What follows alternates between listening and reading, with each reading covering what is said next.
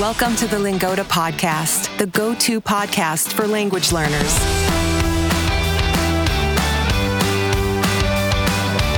We bring you stories from all over the world so you can improve your listening in German, Spanish, French, and English. After today's episode, don't forget to visit lingoda.com slash podcast. There, you can download the vocabulary list and take our quiz to test your understanding. Happy listening.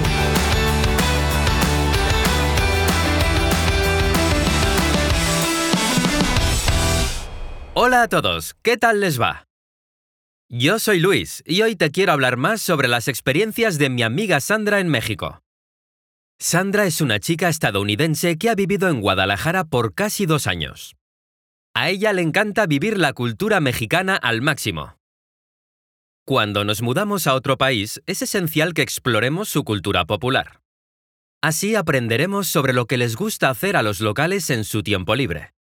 Cuando a Sandra la invitaron a ir a un espectáculo de luchas, no lo pensó dos veces. Sabía que se iba a divertir mucho, y dijo que sí. La lucha libre es un estilo de lucha que se originó en México en el siglo XIX. Los locales la llaman simplemente las luchas. Se caracteriza por acrobacias y por las máscaras de colores que los luchadores usan. En Guadalajara, el día más típico para ir a las luchas es el martes, o como se le conoce popularmente, el martes de glamour.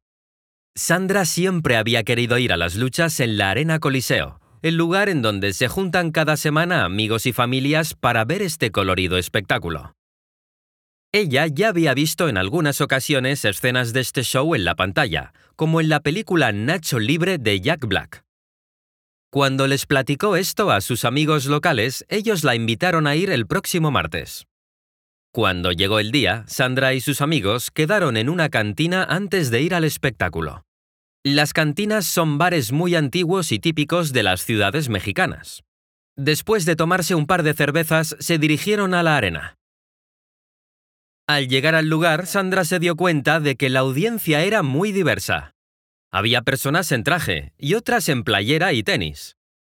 También había muchos extranjeros y hasta familias con niños pequeños.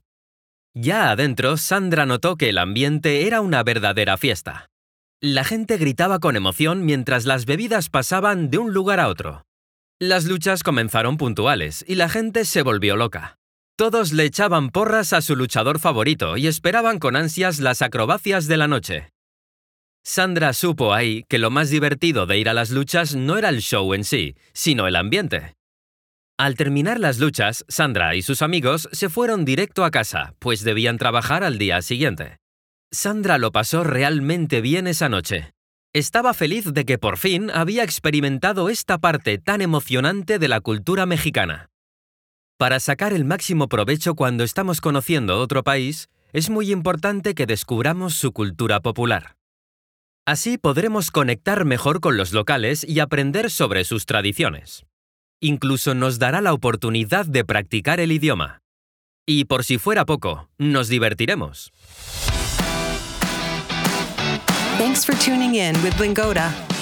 Visit lingoda.com slash podcast to download your vocabulary list and challenge yourself with this week's quiz. And remember to follow us for new stories.